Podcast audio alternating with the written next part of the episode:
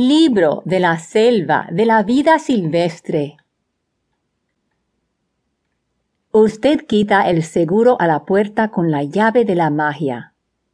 Más allá está otra dimensión, una dimensión de la vida silvestre, una dimensión de la amistad, una dimensión de ayudar a otros. Usted se está moviendo en una tierra de criaturas de la vida silvestre que construyen amistades, que construyen una comunidad y que se ayudan unos a los otros con ideas.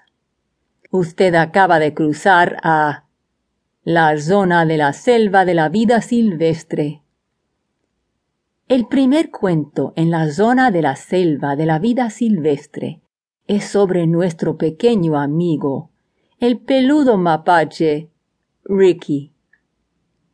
Un día un mapache llamado Ricky estuvo buscando cosas para coleccionar. Tenía un montón de diferentes colecciones. Sin embargo, no se dio cuenta de que habían otros animales observándole todos sus movimientos. Cuando encontró lo que buscaba, regresó a su casa. Al día siguiente se dispuso de nuevo. Pero esta vez se encontró con un zorro llamado Jessie.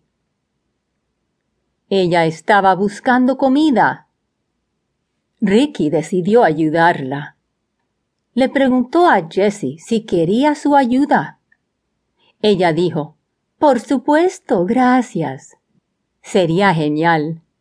Así que él le ayudó a Jessie a encontrar algunas frutas y vegetales. Y ellos se volvieron muy buenos amigos. Jessie dijo, Ricky, lo que yo realmente quiero tener es un hábitat genial donde todos nosotros de la vida silvestre quepamos y que proporcione alimento para nosotros y para los otros animales. Ricky le preguntó, ¿como una casa del árbol para todos los animales?